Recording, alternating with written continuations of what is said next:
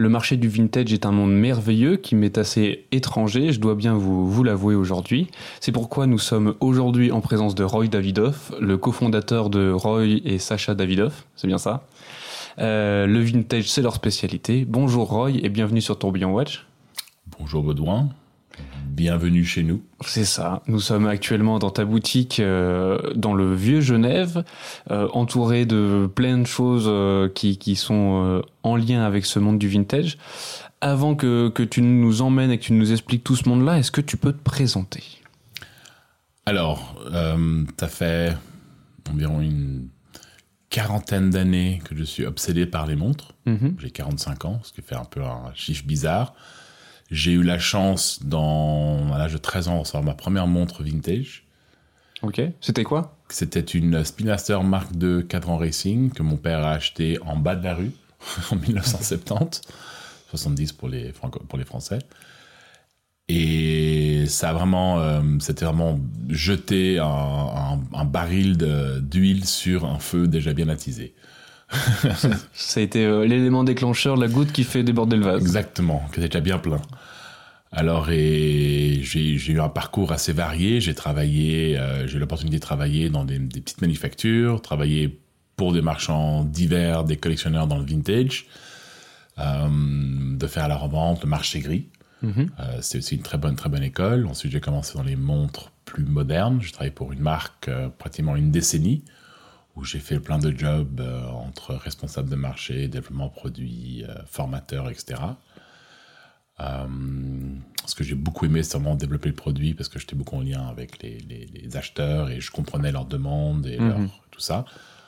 Ensuite, il y a maintenant 9 ans, même un peu plus, mon frère et moi, on en a eu marre de travailler pour les autres. Ouais. On a dit tant qu'à faire, on travaille pour nous. Alors mon frère m'a pris par la main, quoi, euh, plutôt littéralement, et il a dit on arrête de, de- de se faire chier et on commence pour nous-mêmes. Nous avons commencé euh, dans des coins obscurs de bar avec une lampe de poche à vendre des, à vendre des- Quelques des- pièces. quelques pièces à nos amis, etc. à droite et à gauche. Euh, il y a huit ans, à quelques jours près, euh, nous avons ouvert cette boutique grâce de nouveau aux gens de l'horlogerie avec qui, euh, qui on a mis. C'était Max de la galerie MAD. Euh, Max Buzer de BNF, Mhm. qui nous a dit ben, vite, il, il cherche à remettre. euh, ce serait Allez-y, ça serait sympa de vous avoir dans le coin. Et ça s'est fait, et voilà. Parfait. Qu'est-ce qui a euh, causé le, ce passage justement de euh, toi et ton frère, vous étiez retrouvés au même moment, à la même envie de dire allez, on travaille pour nous maintenant? Alors, oui et non. Il y a maintenant pratiquement 17, 18 ans de ça, je pense, mon frère m'a dit, écoute, j'ai un peu d'argent de côté, est-ce que je mets une- qu'est-ce que je peux m'acheter comme montre? Ça faisait déjà quelques années que j'étais plus dans le vintage et j'étais un, j'étais un peu insécure de donner d'un bon conseil. Le temps a passé, il s'est acheté ses montres, je me suis acheté mes montres de mon côté. On avait une passion commune, mais lui, il est, après, il est venu me rejoindre, travailler pour la marque où j'étais. Il a fait son bout de chemin un peu plus longtemps que le mien dans la même marque. Il a fait son bout de chemin dans d'autres marques. On a fait un peu de consulting, on a fait un peu en, bas, à droite, à gauche. Et on s'est dit, bah, on en a marre. Parce qu'au fait, nous avons fait, je, je pense, un excellent travail au sein des marques que nous avons aidées. La reconnaissance n'était pas là. Et on travaillait comme des acharnés dans le vide. Et pourquoi, pourquoi cette euh, reconnaissance n'était pas là? Parce que euh, Parce que je te dis ça je te dis ça parce que c'est souvent intéressant. Euh, les gens qui vont euh, nous écouter ou qui nous, écoutent, qui nous écoutent habituellement peuvent être à des postes justement en responsabilité ou qui vont le devenir et qui peuvent justement avoir ces œillères et ça va être un bon moyen pour eux de dire ah effectivement c'est Alors, je, je suis, ces dernières deux, trois ans, je me suis euh, rapproché de beaucoup d'amis dans, dans les marques indépendantes, même les grandes marques, où je me rapprochais, où j'ai jamais vraiment quitté, mais euh, j'ai renoué le lien parce que la plupart de mes amis sont dans l'horlogerie à différents stades, soit les enchères, manufactures, euh, retail, grandes marques, euh, wholesale, distributeurs, etc. Même dans le vintage. Et je leur pose la question souvent, comment ça va? Parce que quand mon frère et moi on travaillait pour des marques, c'était euh, du mobbing, des, des- des choses assez exécrables que genre l'horlogerie en parle ou on parle pas. On a eu une bonne expérience, mais le fait est que c'était pas agréable. Et aujourd'hui, ce qui est sympa, c'est que beaucoup des gens avec qui je parle aujourd'hui sont contents où ils sont parce que la marque a compris que c'est pas que le CEO qui compte, c'est toutes les petites mains, sans être le mot péjoratif, Oui, mais c'est toutes les personnes qui sont Qu'on qui ne sont- voit pas voilà, qu'on ne voit pas, mais aujourd'hui qu'on entend, ce sont les horlogers, ce sont les, la personne des médias, la personne du marketing, ce sont le wholesale, le retail. Toutes ces personnes-là sont importantes et ont besoin d'avoir une certaine reconnaissance. Et je trouve que les marques, je trouve que les marques qui réussissent le mieux, pour moi, sont celles qui euh, reconnaissent le talent de certaines personnes. Ok, ouais. Et c'est important parce que moi, je suis quelqu'un pas du tout politique. Pas du tout politique. Euh, je ne sais pas comment jouer le jeu de politique. C'est Oui. pas que je suis pas politique. J'ai une opinion très trempée sur tout, qui parfois me, me, me porte un peu préjudice, mais voilà, c'est comme ça. Et ce qui se passe, c'est qu'aujourd'hui, pour moi, je, je, je sais ce que j'achète. Mon frère et moi, on est psychopathes à l'achat. C'est vraiment, on regarde tout, euh, détails, cadran, mouvement, boîtier, retouché, pas retouché, tout d'origine, euh, voilà. Pour que quand à la vente, on s'en reste tranquille, juste à négocier le- le- le- si on fait un geste, pas de geste, et comment ça fonctionne. Ouais, on va revenir, on va revenir sur, euh, sur ça. Euh, et la question que j'ai après euh, est tout à fait en lien. C'est quelle est justement quelle est votre ta spécialité justement avec enfin ce que tu proposes ici? Alors, comme qu'on a discuté, au fait, ma spécialité, c'est vraiment dans le vintage. Mon, ce sont les objets de collection qui prennent le nom de vintage, collectibles et tout ça. Euh, parce qu'au fait, déjà, mon frère et moi, à l'achat, nous sommes vraiment psychopathes parce qu'on regarde tous les détails, comme ça, quand à la vente, c'est beaucoup plus simple. Il n'y a pas de questions à se poser. Et au début de la société, c'est un calcul assez simple, nous achetions des Speedmaster, euh, allez, 1500 euros la Speedmaster, euh, qu'on vendait à 2500 euros. C'était facile, avec 60 000 euros, on pouvait acheter 40 Speedmaster. Mhm. 60 000 euros, on pouvait acheter 4 Daytona. voilà la différence. Ouais. La Daytona, le marché était déjà très serré. On pouvait gagner que 1000, peut-être 2000 euros par montre. Mais sur les 40 Speedmaster, on pouvait gagner 1000 Ouais. fois plus. Je parle de, petites pièces. Après, les grosses pièces qui, qui valaient déjà 10, 15, 20, 30, 40 000, c'est autre chose. Ce qui nous a permis de, nous spécialiser très rapidement, parce que mon frère moi, on est vraiment des éponges dans ce domaine, où euh, toutes les ressources sur Internet étaient beaucoup plus fiables dans l'Omega et Speedmaster que toutes les autres marques mises ensemble. Quand on regarde des livres Rolex entre il y a 20 ans, 10 ans et aujourd'hui, on voit que les gens rapportent et euh, racontent n'importe quoi. Mhm. C'est- très difficile de vraiment se, se fier à ce qui est écrit, parce qu'on va prendre trois livres différents, trois auteurs différents, trois opinions différentes, avec aucune factualité. À l'opposé de la Speedmaster, où les ressources Internet, le fait que on, a, on, a, on, a, on avait et on a un très bon rapport avec le musée, le fait que les ressources sur Internet, tout ce qui est imprimé, fiables. et c'est tout était grandement fiable. D'accord. Pas du 100% parce que l'erreur est humaine, Voilà. mais comparé à d'autres marques, euh, 20, 30, 40, 50 fois plus fiable. Mhm. Et ça nous a permis d'évoluer là-dedans très rapidement où les gens regardaient les montres et je lui dis euh, ta montre elle est de février 68. Mhm. Les gens me regardent comme un alien, ils disent mais non non je l'ai acheté euh, janvier, janvier 69. Il a commandé l'archive et l'archive dit février 68. Mhm. Parce que cette configuration d'aiguille avec le bout en diamant, cette configuration de cadran qui n'est pas encore un peu brillant, qui est un peu plus mat, cette configuration de, de poussoir, de, de, de, de- de lunettes, euh, le type de bracelet utilisé, et c'est devenu une force. D'habitude, je fais une plage de un ou deux ans. Ouais. Certains modèles, j'en ai tellement vu que j'arrive à dire, sais, euh, voilà, je sais comment Ouais, tu l'as acheté ici et à cette époque-là, c'était le vendeur. euh, euh, Alors, ça m'est déjà arrivé. Ah ouais Ouais, ça m'est déjà arrivé de dire que cette telle période, t'as eu, eu vendeur A, B ou C. Ouais. Euh, mais ça, ça, ça, ça, c'est drôle d'ailleurs. Mais bon, bref, voilà, ça nous a permis. Et comme c'était notre argent, Tu fais mille fois plus attention. voilà. Et quand on démarre avec pas ou peu d'argent, Mm. on a fait encore fois mille encore pour vraiment un million de fois. euh, voilà, on, a, on a vraiment fait très attention parce que c'était notre réputation, notre nom. Mhm. Le nom du début euh, était Davidoff Brothers, mais malheureusement on a dû le changer pour des raisons légales. Après quelques semaines, on est passé à Roy et Sacha Davidoff. Mhm. Et les gens nous appellent, appelaient avant et nous appellent toujours depuis les Davidoff Brothers. Voilà. Les légendes. Euh, je vais rebondir sur un truc que tu avais dit euh, qui était vachement intéressant sur le fait que justement aujourd'hui tu as accès à énormément de choses sur internet, énormément de pièces. Oui. Euh, toi en plus, enfin vous avec ton frère, en plus d'avoir un site internet, vous avez la boutique, ce qui fait que tu dois proposer une sélection qui doit être intéressante. Comment justement tu fais pour créer euh, cette collection, cette, cette exposition de pièces? Alors c'est une très bonne question. Euh, notre prix moyen est passé de 1000 à 5000, Mhm. très rapidement de 5 à 20. À la boutique, c'est resté de 5 à 20, mais sur, sur notre site web, c'est passé de 15 à pratiquement plus de 100. Mhm. Nous, on a voulu rester sur ce que nous aimons. À la base, une montre, on l'achète. Malheureusement, personne n'en a voulu. On la garde pendant 6 mois, 1 an. On n'est jamais triste parce que c'est une belle pièce qu'on n'est pas fatigué de regarder. Mhm. Même si on préférait qu'elle se vende et qu'on soit triste.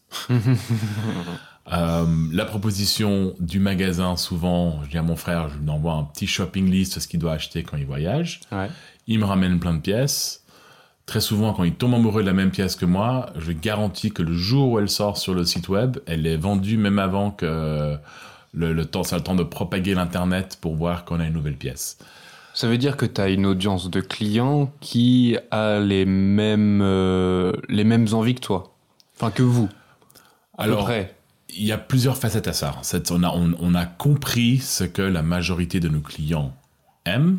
Mhm. En plus de ça, des gens qui viennent à la boutique, du part que j'aime ce que les montres que j'achète, j'arrive à leur transmettre, ce- transmettre cet amour, ce- ce- cette passion, cette compréhension de pourquoi l'objet que je leur présente, la montre, le garde-temps, le, comment tu peux l'appeler comme tu veux, va leur donner autant de plaisir à eux qu'à moi. Une Mhm. expression qu'on utilisait très souvent au début, c'était From our wrist to your wrist, de notre poignet à ton poignet. Mhm. C'est vraiment important, c'est qu'au fait, on voulait pas vendre euh, des, des Patex scellés dans le plastique. Euh, euh, c'est un trading, c'est la commodité. C'est comme vendre euh, 3 tonnes de blé d'un pays à l'autre. Ouais. Je veux dire pas dire qu'il n'y a pas d'intelligence dans le, dans le travail, mais ça requiert beaucoup moins d'être beaucoup moins regardant. Et pour nous, on est vraiment en train de dire ah elle est cool au poignet, elle est confortable, c'est sympa, c'est un mouvement. où On va pas se soucier qu'il n'y a pas de pièce dans, dans, dans, dans, dans 3-4 ans. On aime la façon dont elle se porte, l'esthétique nous parle. Mhm. C'est-à-dire que quand c'est tout- toutes, ces, toutes ces cases virtuelles sont, sont cochées, ben, la personne qui rentre dans la boutique, même si 4 sur 10 sont cochés, il va être très content. Mhm. Là, quand tu me disais ça, il y, a- il y a quelque chose qui vient de me passer euh, par la tête. Avec euh, Roy et Sacha Davidos, Doff, vous n'êtes pas des passeurs de montres, mais vous transmettez des montres. Il y a le fait de fait. tac, je vous file, je suis juste un intermédiaire au milieu qui. Il y a ce côté, comme avec le- la citation que tu m'as donnée, là, euh, From my wrist to your wrist, il y a ce truc où on vous transmet presque un bien qui nous a appartenu et qui fait qu'on a un attachement. Il y, a euh, même, il y a même des personnes, euh, c'est drôle, beaucoup de personnes qui vont pour vendre ça à leur pièce, ils disent Ah, je l'ai acheté chez les frères Davidoff. Hmm. Et c'est drôle parce que quelque part, c'est pratiquement un gage que c'est de la Ouais. qualité. À l'opposé de certains, bon, pas, pas comme ça, certains magasins où si les gens l'ont acheté chez eux, euh, je, dis, euh, je dis non. je les prends pas parce que suis toujours en doute. Je parle pas de magasins que je connais en Suisse, mais voilà. Très bien. Et il y a un peu cette notion de, curateur euh, dans, dans l'horlogerie. Comment, comment tu. Si, si tu avais à expliciter ce terme-là, qu'est-ce que tu mettrais derrière en rapport avec ce que vous faites? Alors, le mot curateur, j'adore utiliser. Seule différence, c'est qu'un curateur de musée ne peut pas vendre les œuvres d'art qu'il expose, et nous, pouvons vendre, nous pouvons vendre tous les objets que nous exposons. Pour ceux qui Objets seraient- en montre, hein, pas Ouais, les ouais. déco. Mais euh, justement, qu'est-ce que tu mets, comment tu pourrais expliciter l'utilisation de ce terme-là?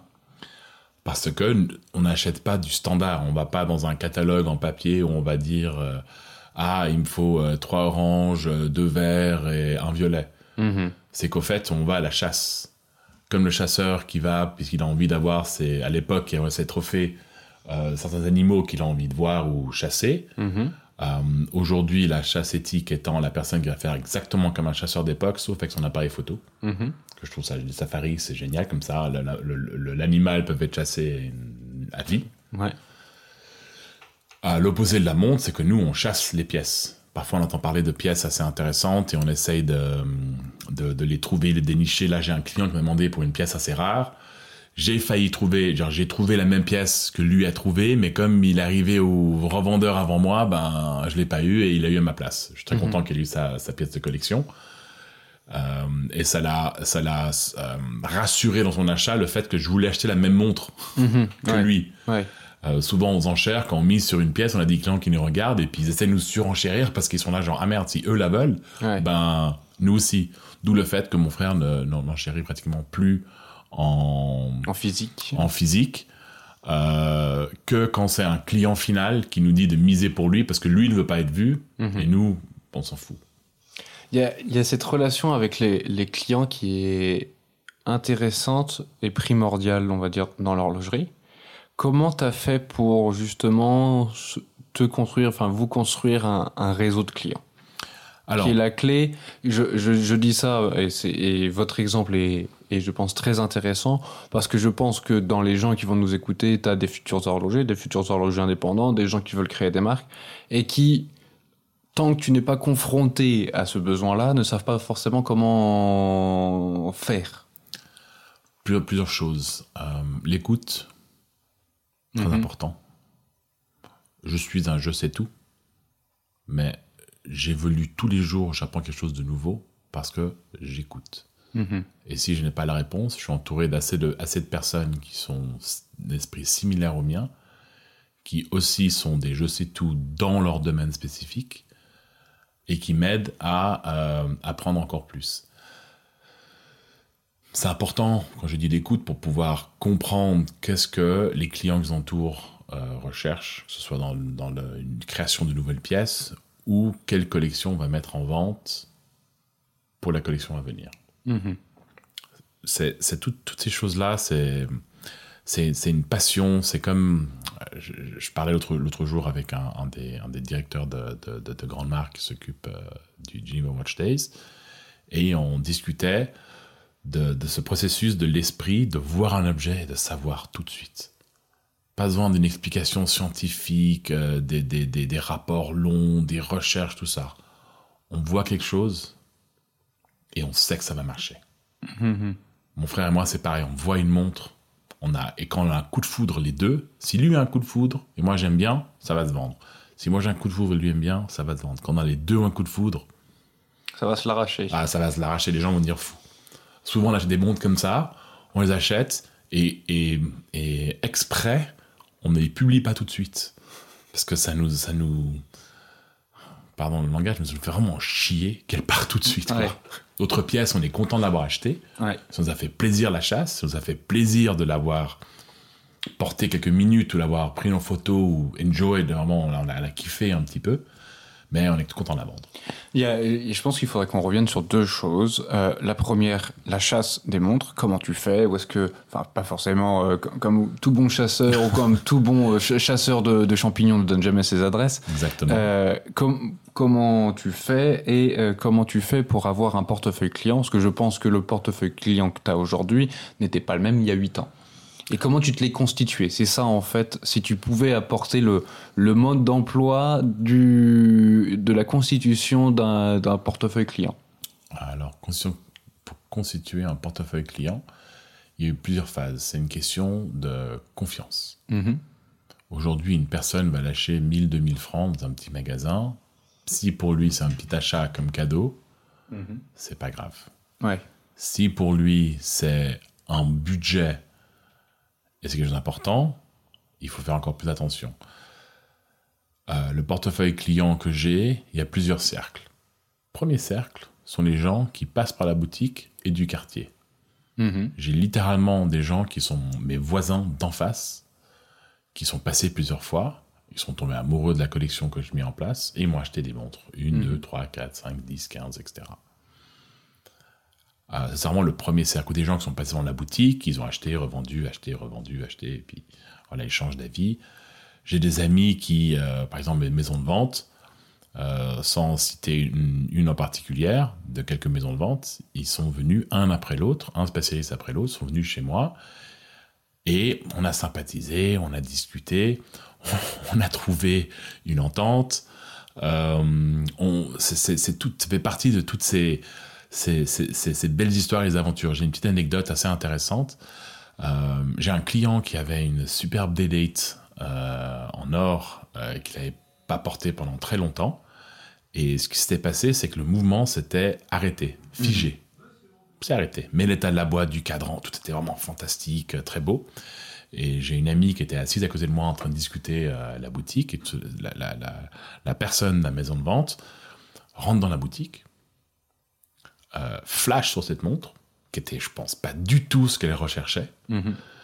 Elle la regarde comme ça avec intérêt, on la regarde les détails, machin chouette, euh, en haut, en bas, puis après elle dit ah, je peux la montrer à mon collègue, etc. Pas de souci. Puis en l'espace de même pas 10 minutes, elle, m'avait acheté une montre non fonctionnante. Mhm. La, la fille à côté de moi était complètement euh, bouche bée, me dire mais jamais vu de ma vie, un même mec, un- quelqu'un vend des montres qui fonctionnent pas quoi. Mhm. Et au fait, euh, bah ouais, parce qu'elle elle, elle, savait pas que la personne en face avait accès à un horloger et tout, ce qui s'ensuit. Mais j'ai plein d'histoires comme ça, un peu farfelues, où des gens me, me, regardent. Par exemple, j'ai une cliente une fois qui est passée, une cliente, une, une personne qui est passée dans la boutique, elle a vu plein de montres, elle est rentrée, la boutique était pleine. Euh, j'ai un client qui regardait sa montre, il m'a dit pas de souci, il est assis sur la table, il prend la loupe, il regarde, comme ça. Et puis la dame, euh, elle, regarde euh, dans la vitrine et puis elle me dit mais c'est quoi ces vieilles croûtes? Qui achète ça? Mhm. Et là j'avais une, une autre personne qui attendait de- que, que je Que tu recevais que je, que je recevais. J'ai mon client qui regardait la montre et tout le monde m'a regardé un peu genre comme ça. Et là, je ne peux pas vous dire ce que j'ai dit ou comment je l'ai dit, mais ce qu'ils a réalisé, c'est que la personne a acheté la montre sans discount. j'ai, mais je- j'en ai des dizaines, des centaines d'histoires comme ça. Alors, on a parlé de deux choses. La chasse aux montres. Ouais. À travers mes connaissances euh, d'il y a maintenant euh, 25 ans, 20 ans, euh, 15 ans, 10 ans, j'ai créé un, un réseau, ce que mon frère et moi nous avons créé un réseau, des amis, des marchands avec qui on travaille. On a fait les foires, on a marché, on a été rencontrer les gens, on s'est présenté, on a acheté, on a fait des erreurs, on a fait des bonnes affaires, on a fait des partenariats, on leur a vendu des pièces et on a créé un lien avec ces personnes Ok. qu'aujourd'hui, par exemple, euh, je suis prêt à payer parfois un peu plus que les autres pour une pièce, tant que je sois sûr que la personne qui me la vend, s'il y a un problème, je peux lui rendre. On a le cas assez rarement, on a le cas parfois de marchands où ils nous vendent une pièce, il y a quelque chose qui n'était pas explicitement montré qu'il y avait un défaut ou un problème, on l'appelle, il y a un problème, le marchand, littéralement, bon, va chier. Ouais, ouais. Et en fait, Tu l'as pris, t'as payé, ciao. Voilà. Et au fait, on est là, genre, non, non, mais mec, euh, pas de problème. On la, on la, on la vend euh, sans gagner grand chose. Mais on apprend que, voilà, vraiment, c'est les gens avec qui on fait confiance. On, on apprend à poser des questions. Et à- même à tel point qu'il y a des marchands, quand je, leur, je vois une pièce qui m'intéresse, je regarde la pièce et ils me disent, ah non, non, ça, c'est pas pour vous. Hmm. Puis en fait, ça veut dire que la pièce a un souci. C'est pas qu'un collectionneur ne sera pas content de l'acheter, même si elle est à 10-20% en dessous du prix du marché, mais pour nous, nous, on veut vraiment le nec plus ultra. Ok. Ça, c'est Ouais. important. euh, le mouvement fonctionne pas très bien, on s'en fout. Mais que le cadran a un défaut majeur, ce n'est pas acceptable. Ouais. À propos de, à propos de, de chasse, euh, là, comme tu viens de le dire, il y a, on va dire qu'il y a plusieurs strates. Les clients finaux, les personnes qui vont, qui, qui ne sont pas euh, des, des, revendeurs, etc. Ce sont euh, personnes comme moi. J'ai acheté la montre, elle va être pour moi et pour ma, ma, collection. Il y a aussi d'autres marchands à qui tu achètes et tu revends. Euh, Est-ce que tu as des adresses euh, que ce soit sur Paris, sur Genève ou peut-être en, en Italie, de d'endroits où on peut trouver des pièces sympathiques à tout budget? On parle souvent de puces, de tout ça. Alors, à Genève, c'est un très bon exemple. Si on aime chasser, on peut passer aux puces. Mais pour des pièces, disons, euh, 100, euh, 500, 1000, peut-être 2000 francs. Mhm. Et nous, on fait plus du tout. On Ok. a arrêté complètement de faire ça. Euh, les puces à Genève, tous les mercredis, samedi matin, il y a plusieurs petits marchands qui ont parfois des objets hyper intéressants et hyper cool. Ça vaut la peine d'y aller. Mais nous, on essaie vraiment de se concentrer sur des pièces plus importantes. Ouais, ouais. Justement, vu que tu es passé un peu par toutes ces étapes-là, Voilà. comme tu l'as dit, tu as, eu une évolution. Le, le souci, le souci majeur que, qu'on voit aujourd'hui, c'est que des gens, par exemple, j'ai des clients qui m'ont fait le coup de trois fois, je leur propose un modèle spécifique, à un prix, et ils me disent Ah, j'ai trouvé moins cher sur Internet. Je regarde la pièce, je les regarde, et je suis là, genre. euh, Puis ils voient avec mon visage qu'ils ont merdé. Parce que si elle est nettement moins chère que ce que je la vends, C'est qu'il y a une un- raison. C'est qu'il y a une raison. Ok. C'est même arrivé, j'ai un ami, euh, je l'adore, euh, j'adore quand il vient à la boutique parce que ça porte hyper chance. Mais il m'a, deux, trois fois, il me dit Ah, qu'est-ce que tu penses cette montre? Est-ce que je devrais l'acheter Il m'envoie le lien, je vois la pièce, je vois le prix, j'a- j'a- j'a- j'appelle le type, j'achète. Genre, elle est 5000 balles dans tous les marchés. Voilà, le problème, c'est que moi, je suis professionnel. Mhm. C'est mon, métier. Je peux pas chasser sur tout, partout. Il y a des gens qui cherchent des modèles particuliers et ils trouvent. Mais ça devient, je trouve, que ça devient compliqué aujourd'hui de se dire, euh, tu peux regarder sur eBay. Tu as, allez, 10% de chance de bien acheter. Mhm. Ce qui fait pas beaucoup. Voilà. Euh, tu peux regarder sur Chronoman 4. Tous les prix sont affichés. C'est, c'est, c'est un, c'est. Mon, mon frère, on appelle ça une collection, une, une co- une collection, un regroupement de montres non vendues. Ah Oui, non, c'est vrai, bah, c'est le cas. C'est Chronoman 4, les gens me disent sur Chronoman 4, il y avait 325 000 francs suisses. Et je suis là, genre, je m'en fous, bah, balance sur Chronoman 4. Mm. Et les gens, ils se vexent. Ils disent, ah, chez Philips, ça a vendu pour euh, 100 000, 100 000 balles. Je suis là, genre, bah, mais là, chez Philips. Mm. Déjà, ils prennent euh, leur commission. Déjà, après, il y a les taxes. Après, il y a le, il y a le seller's fee. Après, il faut t'attendre que tu donnes la montre trois mois avant la vente. Après, il faut t'attendre minimum de trois mois pour être vendu, pour être payé. Moi, je te fais une offre cash tout de suite aujourd'hui. On n'en parle plus Mhm. tranquille. J'ai pas. je- les gens. Moi, je me vexe plus vite que mon frère. Mon frère, il s'en fout. Lui, il dit euh, prochain dit tout de suite. Moi, j'aime bien, par exemple, certaines pièces importantes qu'on a réussi à acheter. J'ai attrapé le client et j'ai pas laissé partir. Ouais. Et justement, justement euh, les pièces qu'il y a chez toi, qu'est-ce qu'elles doivent avoir comme caractéristiques pour justement euh, que tu les prennes? Il y, a un, il y a un film qui s'appelle euh, Robin Hood Men in Tights euh, de Mel Brooks. Ouais. C'était un- une parodie de Robin des Bois. Si vous êtes anglophone, elle est fantastique. C'est vraiment une bonne, bonne, bonne- très bon humour américain, très fin.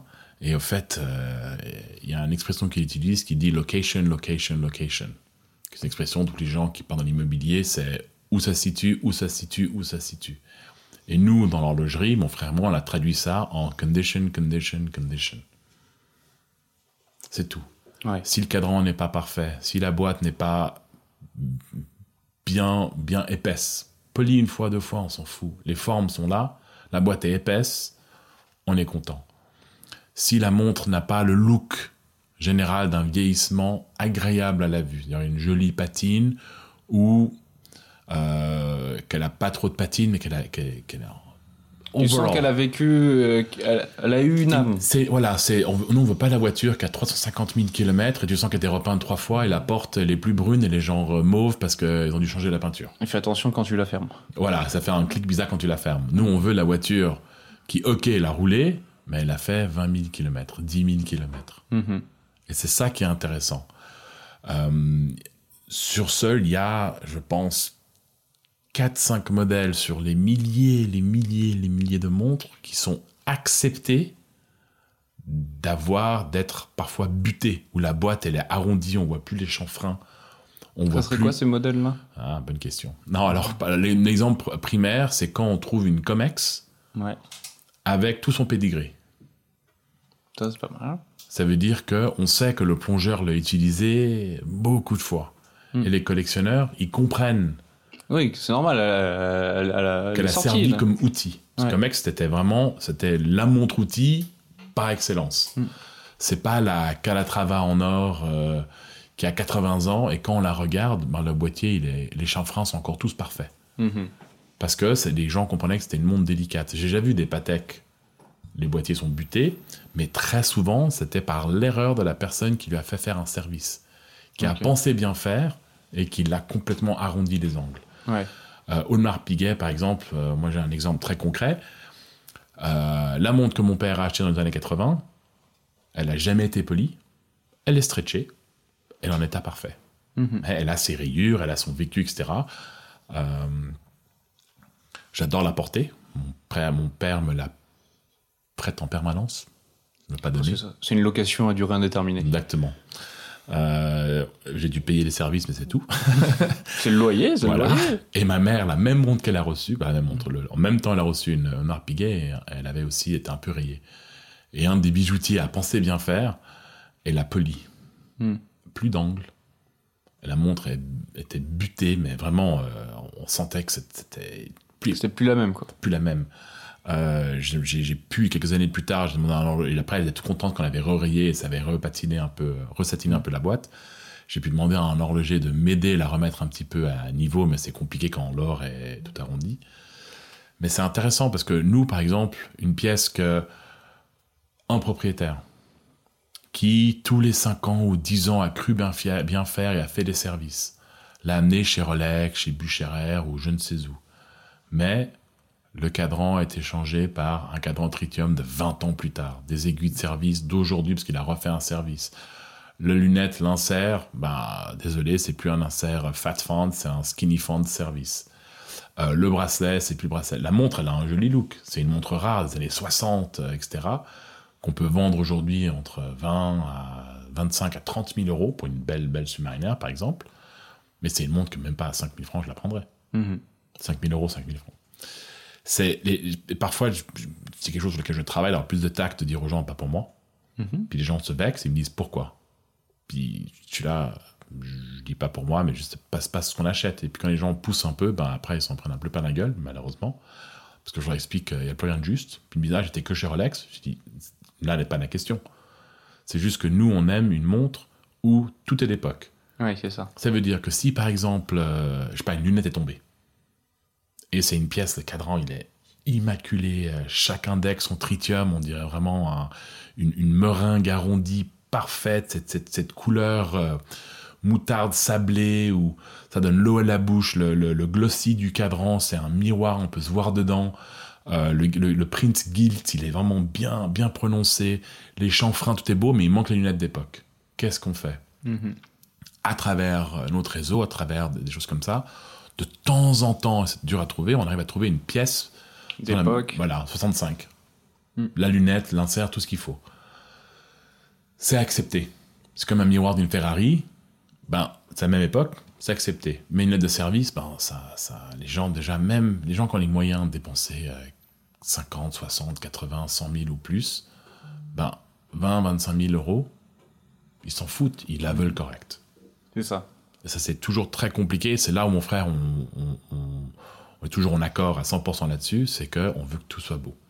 C'est là où je pense qu'il y a une différence entre. euh, parce qu'on parle de vintage, c'est que dans un musée, on fait des restaurations de, de, de, de tableaux et on va pas le repeindre. Tu repeins pas le. Tu repeins pas. euh, tu vas Des pas nettoyer le retouches. truc. Il y a Oui, une petite retouche. il y a des retouches, mais c'est fait par un professionnel dans l'esprit de la pièce. C'est là où justement, quand tu as une pièce vintage, si il y a un- quelque chose, le plus important, c'est justement de garder. non le- retouché. Oui, c'est ça. C'est ça, ça doit être là. Ça doit. Enfin. Alors, un c'est- magnifique- c'est une très bonne question. J'ai déjà vu un panel sur ça il y a quand même quelques années avec euh, Emmanuel Ecolo de Kidston et euh, une autre personne dans l'art euh, contemporain et Aurel Bax qui parlait euh, sur ce sujet-là. Mhm. Et en fait, la restauration de voiture aujourd'hui est acceptée. Mhm. On veut qu'elle roule, on veut que la peinture soit belle. Les pneus sont tout neufs, le cuir est tout neuf, l'électricité est tout neuf. C'est pas aussi autant de valeur que si c'était tout d'origine, mais quand on peut rouler avec une voiture de collection, c'est quand même des centaines de milliers euh, sur une pièce qui peut être entièrement restaurée. Dans l'horlogerie, ce n'est pas encore accepté, en sachant que quand on trouve une voiture de collection où il y en a eu 10 faites, ou une pièce d'art où il y en a une faite, on n'a pas le choix que de restaurer. Oui, c'est ça. Mais quand une montre, ils en ont fait 100 000 exemplaires, c'est l'acceptabilité d'une restauration est zéro. Mhm. Un chronographe ou une pièce qui a été faite une fois avec un cadran qui est complètement buté d'une grande marque, quantième perpétuel, je ne sais quoi, métal, machin chouette, bah, si elle est restaurée, bah, elle est restaurée. Parce qu'au fait, euh, une montre. Il n'y a pas d'autre choix. il n'y a pas d'autre choix. Mais c'est au fait, c'est tout, c'est tout un espèce, c'est- une, c'est une- une équation ou une- un calcul ou Ah, il c'est au cas par cas. Mhm. Après, si on trouve les composants d'époque, ben on essaie, de, on essaie de le faire. Mais si c'est une pièce unique, à part la marque, personne ne peut restaurer. Ouais. Si le boîtier il était fait à de nouveau 100, 200, 300 000 exemplaires, on restaure pas, on achète parfait. Mhm. C'est là où vraiment c'est une différenciation euh, rentre en compte et les collectionneurs quand je leur explique ça, par exemple quelqu'un il monte il a une dynamique, une, une méga dynamique, euh, c'est le modèle le plus produit de chez Omega euh, à l'époque, il y en a des centaines de milliers qui, qui tombent partout. C'est une montre qui vaut entre 500 et elle est maximum 2500 pour un cadran rare et le- la taille jumbo. La personne me dit elle est hétéropolie, mais c'est pas grave, elle a encore. Je dis, non, non, non, non. il y en a 100 000 encore. Mhm. Mais si le- la personne me montre un boîtier en acier d'une tourbillon fabriqué euh, à deux exemplaires ou un exemplaire en 1947 et que la boîte était repolie, ben je m'en fous, je l'achète quand Ouais, même. C'est vraiment cette, cette, cette, cette divergence euh, de qu'est-ce qui Il y en a est, combien, ça pas acceptable. C'est ça. Ok. Et justement, on va, on va continuer un peu dessus vis-à-vis euh, de l'évolution de la demande. Toi, depuis que depuis que tu es dans ce marché-là, est-ce que tu as constaté une évolution de la demande de tes clients? Tu dis, tiens, à un moment, ils allaient plutôt sur ça, et maintenant, je, je les sens aller euh, plutôt vers euh, telle autre pièce. euh. Alors, il y a eu plusieurs choses. Il y a eu que les prix moyens sont passés de 4-5 000 balles pour une très belle montre à 10 à 15 000 balles pour une très belle montre. Ça serait dû à quoi, ça? La demande. Ok. Tout d'un coup, les gens sont réveillés, le vintage c'est cool, je m'en veux. Mhm. Mais ce qui se passe, c'est des clients comme moi. Moi, ça m'a pris jusqu'à cette année, c'est-à-dire depuis jusqu'à 2019, pour m'acheter une montre au-dessus de 10 000 francs. Prix magasin. Mhm. Ça veut dire que quasiment toutes les montres que je me suis achetées, jusqu'à 2019, aucune était au-dessus de 10 000 francs. C'était juste un seuil psychologique. Même si aujourd'hui, certaines ont fait du x5 ou du x6 Mhm. ou du même il y en a une qui a presque fait du x10. Mais pour moi, j'avais un seuil psychologique. Et certains clients, c'est pareil, ils ont un seuil psychologique. Ça veut dire qu'ils vont pas dépenser, par exemple, les, GM les vieilles GMT, Tritium, Saphir, etc., ça valait 4500 francs, je les vendais à 5500 francs avec un service. Aujourd'hui, une belle, vraiment belle Saphir, ça vaut 15 000 balles. Mhm. Le client se dit, mon loyer, il est toujours euh, 2000 ou 3000, mon salaire, il est plus ou moins égal à ce que je gagnais il y a, il y a 10 ans, Euh, je gagne peut-être 20% de plus, mais je peux pas m'expliquer de dépenser trois fois plus sur le même objet. C'est-à-dire que certains clients, on les a plus. Mhm. Mais d'autres clients aujourd'hui, qui veulent acheter la montre neuve en magasin et qui se disent, OK, les gens me demandent genre trois fois le retail pour une montre qui est encore produite, ils se disent, OK, on va pas prendre pour un compte tous les jours.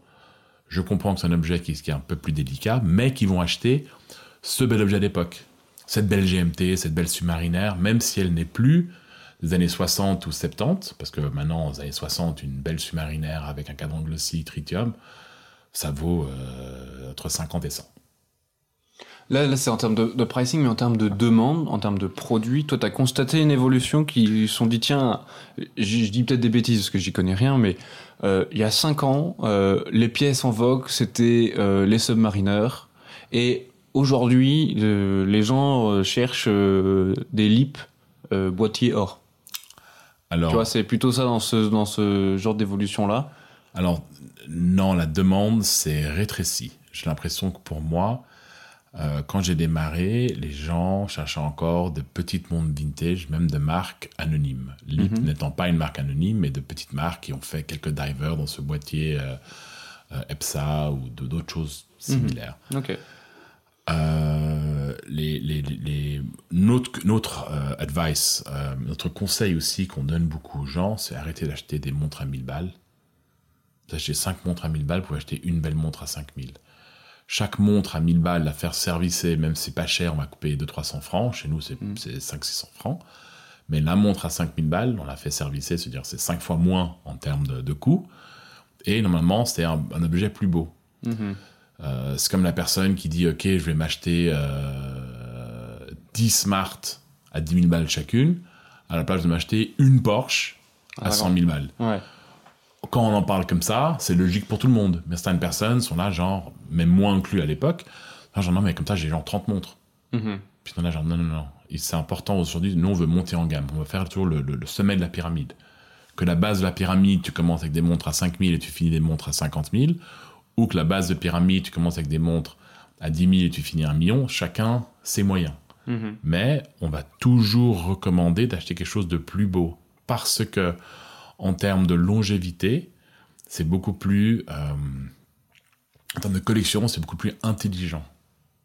Parce que normalement, c'est une pièce un peu plus chère. Tu la nous. replaces dans un ensemble. Voilà, Ok. c'est ça. Très intéressant. Là, je, je continue un peu dans la, dans la continuité de cette question-là. Ces dernières années, on a pu quand même constater une augmentation de l'intérêt pour les, les marques indépendantes. Selon toi, qu'est-ce qui a causé ce regain d'intérêt? En plus, moi- tu es en face de chez MBNF, euh, un peu à côté, tu as Urwerk maintenant, tu as Acrivia, tu es entouré. Je- que, je, que je les vois pratiquement euh, au moins une ça. fois par semaine. C'est ça. Euh, L'équipe euh, d'Urwerk, Yacine, des gens adorables, Adorable. MBNF et la Mad Gallery, c'est deux étant- entités parallèles et, Mm. et différentes, tout, tous adorables. Comme on parlait avant de bien bosser dans une boîte. Mhm. Moi, quand je vois les gens qui bossent pour MBNF, je suis là genre holy shit. Moi, j'aurais jamais quitté les montres modernes si j'avais une équipe comme ça. Ouais, Quand je vois Urwerk, c'est pareil. Les gens, ils, ils étincellent quand ils en parlent. Euh, chez Recep, c'est génial. Tu, tu sens que le type, c'est. Je sais pas, moi, je- moi je- ça, paraît, ça peut être un peu, euh, comme dit, fanboy, c'est un peu peut-être exagéré la façon dont je vais le décrire. Pour moi, quand je vois parfois il y a Recep qui commence à tchatcher avec Max ou qu'on est assis ensemble ou un autre, une personne se rajoute à nous, ça me fait penser à cette photo où tu as Einstein qui est en train de tchatcher avec Charlie Chaplin. Mhm. Je suis là, genre, euh, holy shit. Et moi, je suis au milieu. Et moi, je suis au milieu. Non, mais ça m'arrive tout le temps. Ouais. Et j'ai j'ai quand même un, un- un- un bon passé. Je suis pas le, le petit dernier qui va dans l'horlogerie il, y a cin- il y a cinq minutes, mais chaque fois, ça m'impressionne. Mhm. Et alors, pour revenir pourquoi c'est monté, euh, il y a eu aujourd'hui un, shift dans la dépense des, des- des personnes. À l'époque, les personnes achetaient, ils avaient leur une montre, leur une voiture, leur un appartement. Euh, mais les choses ont fait que les gens fortunés sont devenus encore plus fortunés. Quand on regarde euh, la quantité de millionnaires et de milliardaires tous les jours qui, qui sont créés, comparé à il y a 20 ans, c'est, c'est, c'est, ça n'a plus rien à voir. Mhm. On vit dans un monde, dans un monde complètement différent. À l'époque, les gens qui avaient acheté les maisons pour 80 000 francs, qui sont vendus pour 1,5 million, après une génération, on voit, c'est, pas pareil.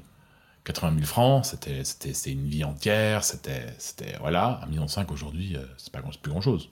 En, donc on part dans le luxe, je parle Oui, pas dans bien sûr. voilà. Et ça donnait la possibilité à certaines personnes de mieux s'exprimer. Ça veut dire qu'il y a eu ce rise des indépendants. Moi, je connais les premiers indépendants, euh, ils en ont chié, hein. Ils avaient, les certains fins de mois, certaines fins de journée, ils étaient là, genre, je sais pas comment je vais bouffer. Mhm.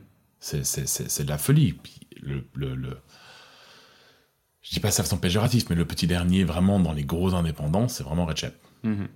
Et on voit comme il a commencé, euh, tout calme, tout zen, il a fait sa marque Acrivia, après il s'est relancé en nom propre, parce que ça c'est de très important. Euh, même euh, Jaune, il est bossé pour une autre boîte avant. Euh, et et c'est, c'est- c'est tout- toutes, ces, toutes ces personnes, en fait, ont trouvé leur voie. Ils ont été ni à droite ni à gauche, ils étaient tout droit. Ils ont fait ce qu'ils devaient faire, ils l'ont fait à leur façon, ils ont fait la meilleure façon possible et ils ont gagné. Dans le vintage, c'est un peu similaire. Si on Mhm. trouve une voie, on fait la meilleure façon possible, on trouve la meilleure monde possible et on avance. Ce qui se passe, c'est comme tu as dit au début, les prix ont changé, les valeurs ont changé, le budget des acheteurs a changé.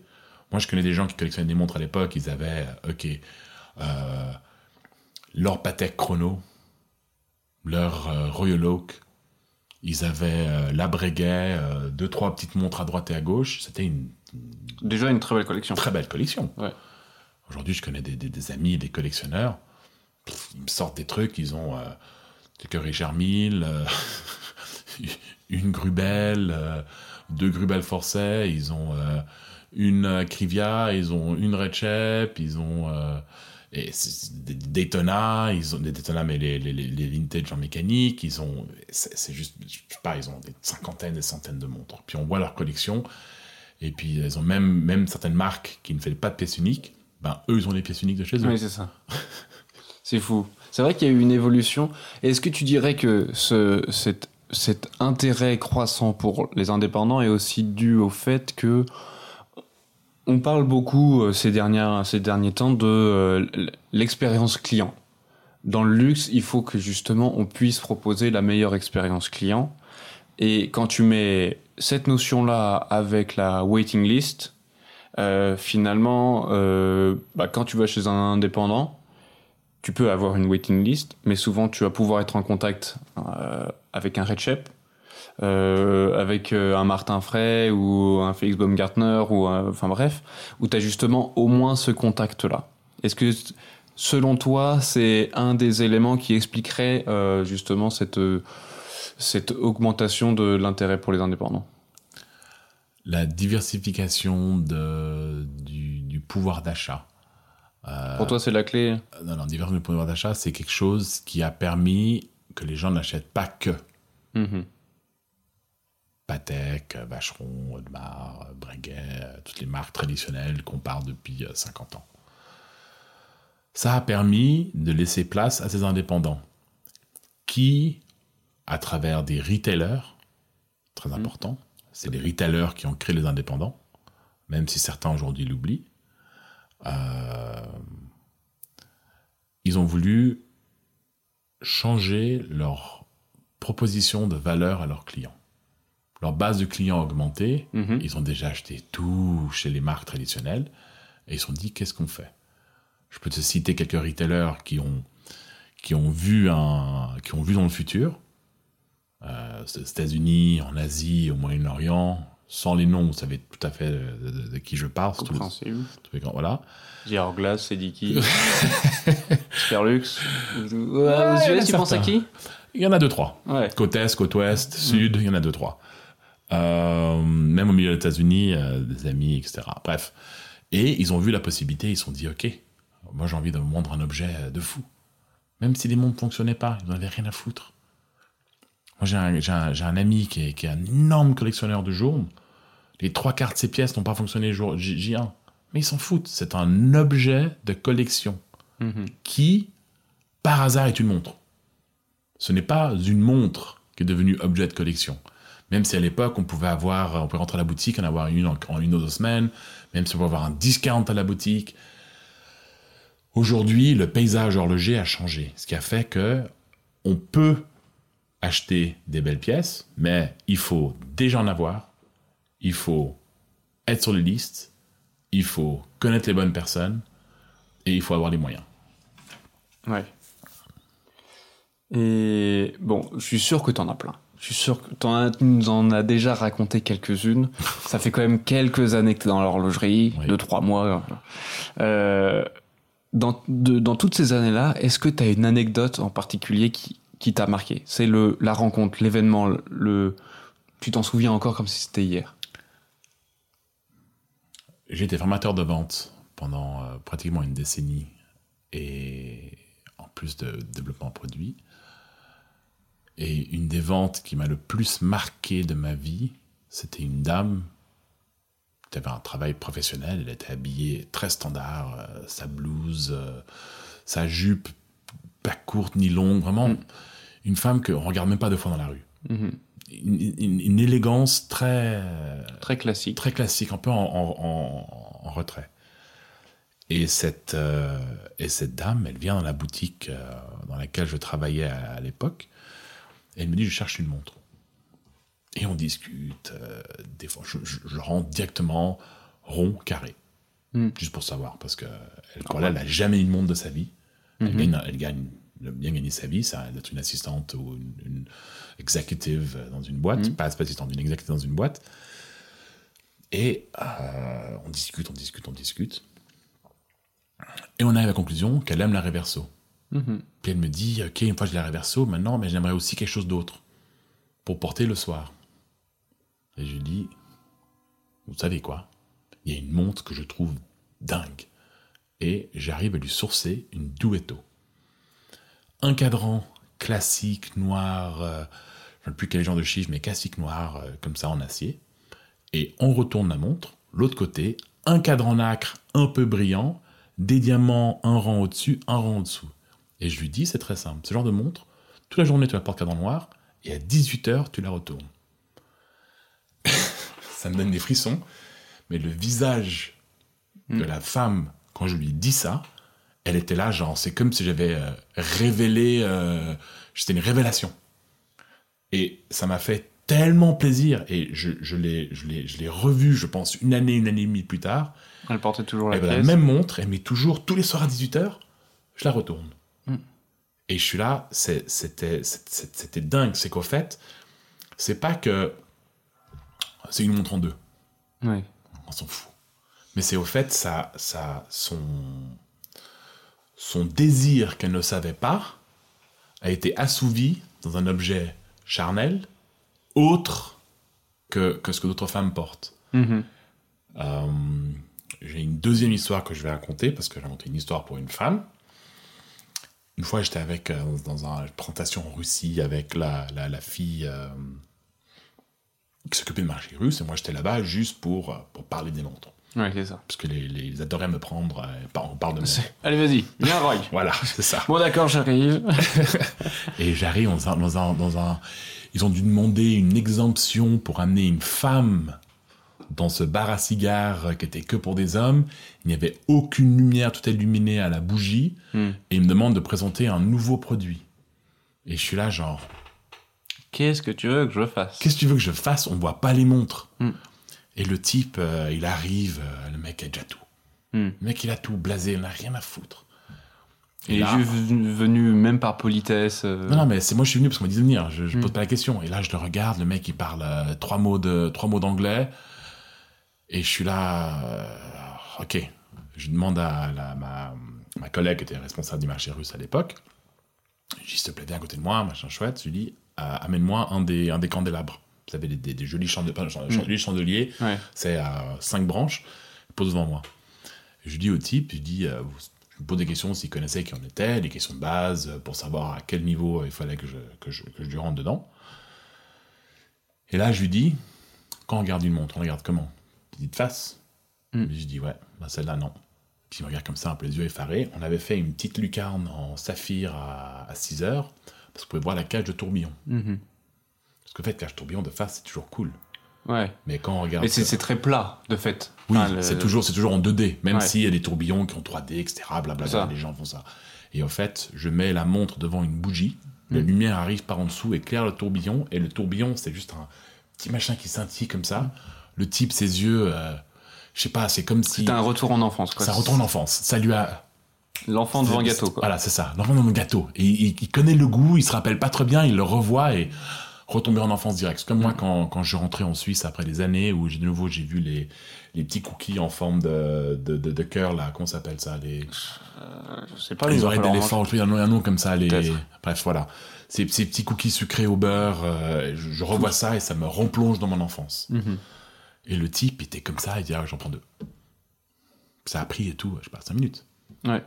Il n'y a pas un de plus, après c'est discute d'autre c'est chose. fait. Puis après, elle juste dit, après, je dis, bah, je suis en main de la, de la, de ma collègue et c'était fait. Des gens d'histoire-là, moi, je- je- j'adore. J'ai, euh, Allez, une autre, une Oh. dernière. Père, Ah.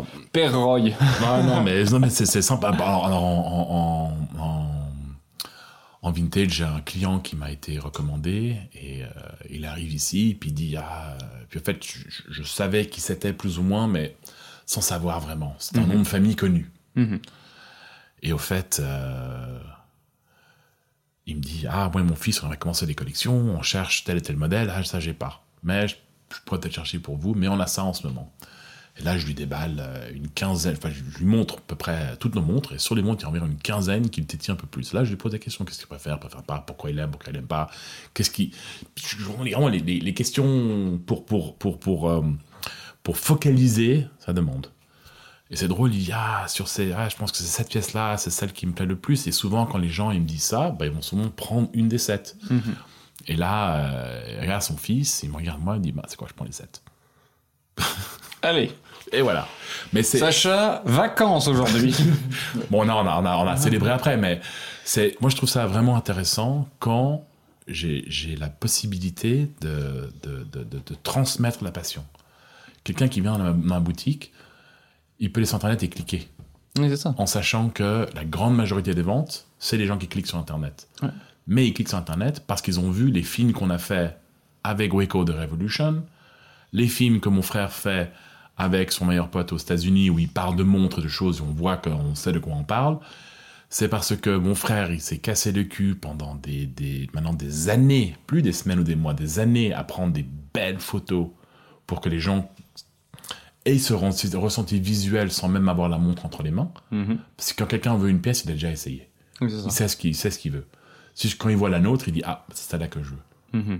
Et c'est tout ce travail en amont de préparer le terrain comme ça, on a juste à prendre la pièce et la poser. C'est comme construire un musée mhm.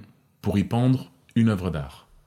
Et le client qui rentre, c'est comme construire un musée, y pendre une œuvre d'art pour le un visiteur. Ouais.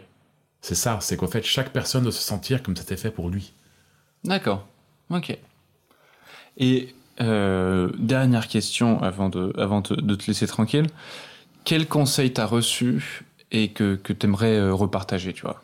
Le, conseil le plus important où tu te dis, tiens, euh, lui, s'il fallait le partager, ça serait celui-là De parler moins. De plus écouter? Oui, mais parler moins. Ok. J'ai une des, une des forces que j'ai eues les dernières années, même si ça se remarque pas quand je, ça fait maintenant une petite heure qu'on discute. Tout à fait. C'est que trop souvent, on parle trop. Et la personne en face, elle est déjà amoureuse. Il hmm. Faut pas tuer le mythe, il faut laisser aller. Tout à fait. Sur ces, sur ces mots-là, mon cher Roy, merci pour ton temps, merci euh, pour, euh, pour, pour, toutes les informations que tu as pu partager. Ça a été un plaisir de t'accueillir sur Tourbillon Watch. J'espère à bientôt. merci aussi, merci Baudouin, merci Tourbillon Watch. Euh, chers auditeurs, si ça, si, vous, si ça vous a plu, je vous invite à, partager ce podcast et à nous suivre sur le réseau. Et si, et si vous souhaitez découvrir ou approfondir vos connaissances sur l'horlogerie indépendante, rendez-vous sur tourbillon-watch.com. Je, vous, je tiens aussi à remercier remercier Alix pour le montage de ce podcast et je vous donne rendez-vous pour nos prochaines aventures.